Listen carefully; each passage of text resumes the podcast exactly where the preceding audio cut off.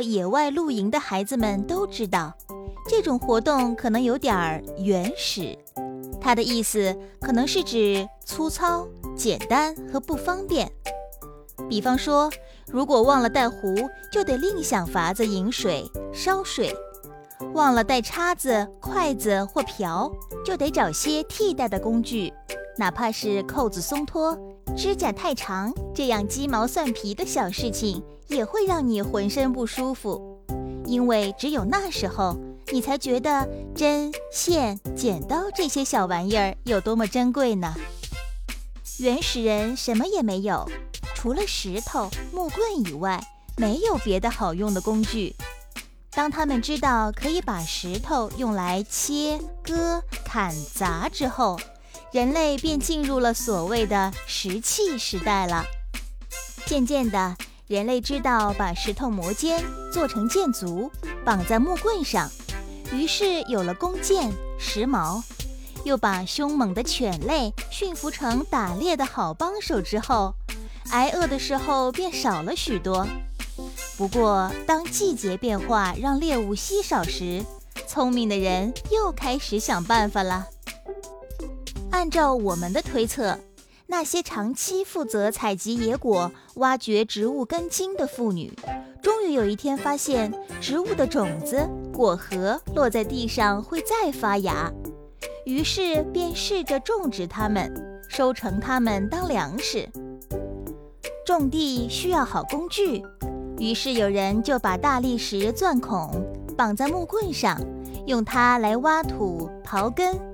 这种穿孔砾石叫做重石。想想看，在这之前，人们只会用石头敲敲打打，追逐野兽，填饱肚子。偶然有一点新发明，也得花上几千年、几万年之久。时光好似静止一般。人们的进步也像停顿了一样，因而我们称那段时期为旧石器时代。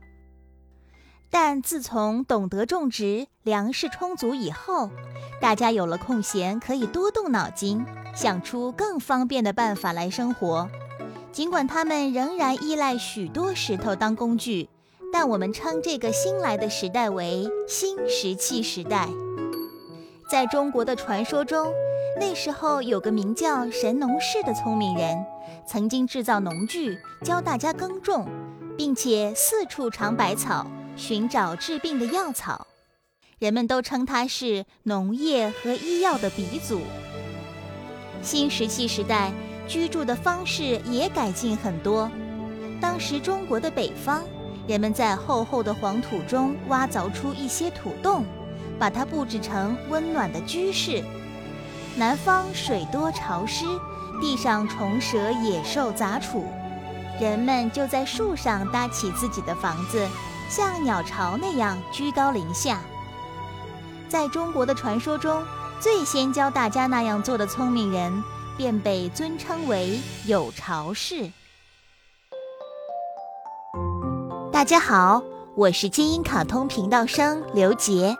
也是《疯狂的麦吉》中麦吉的配音员。我想用不同的音色为大家表达不同的作品，希望你们能够喜欢哦。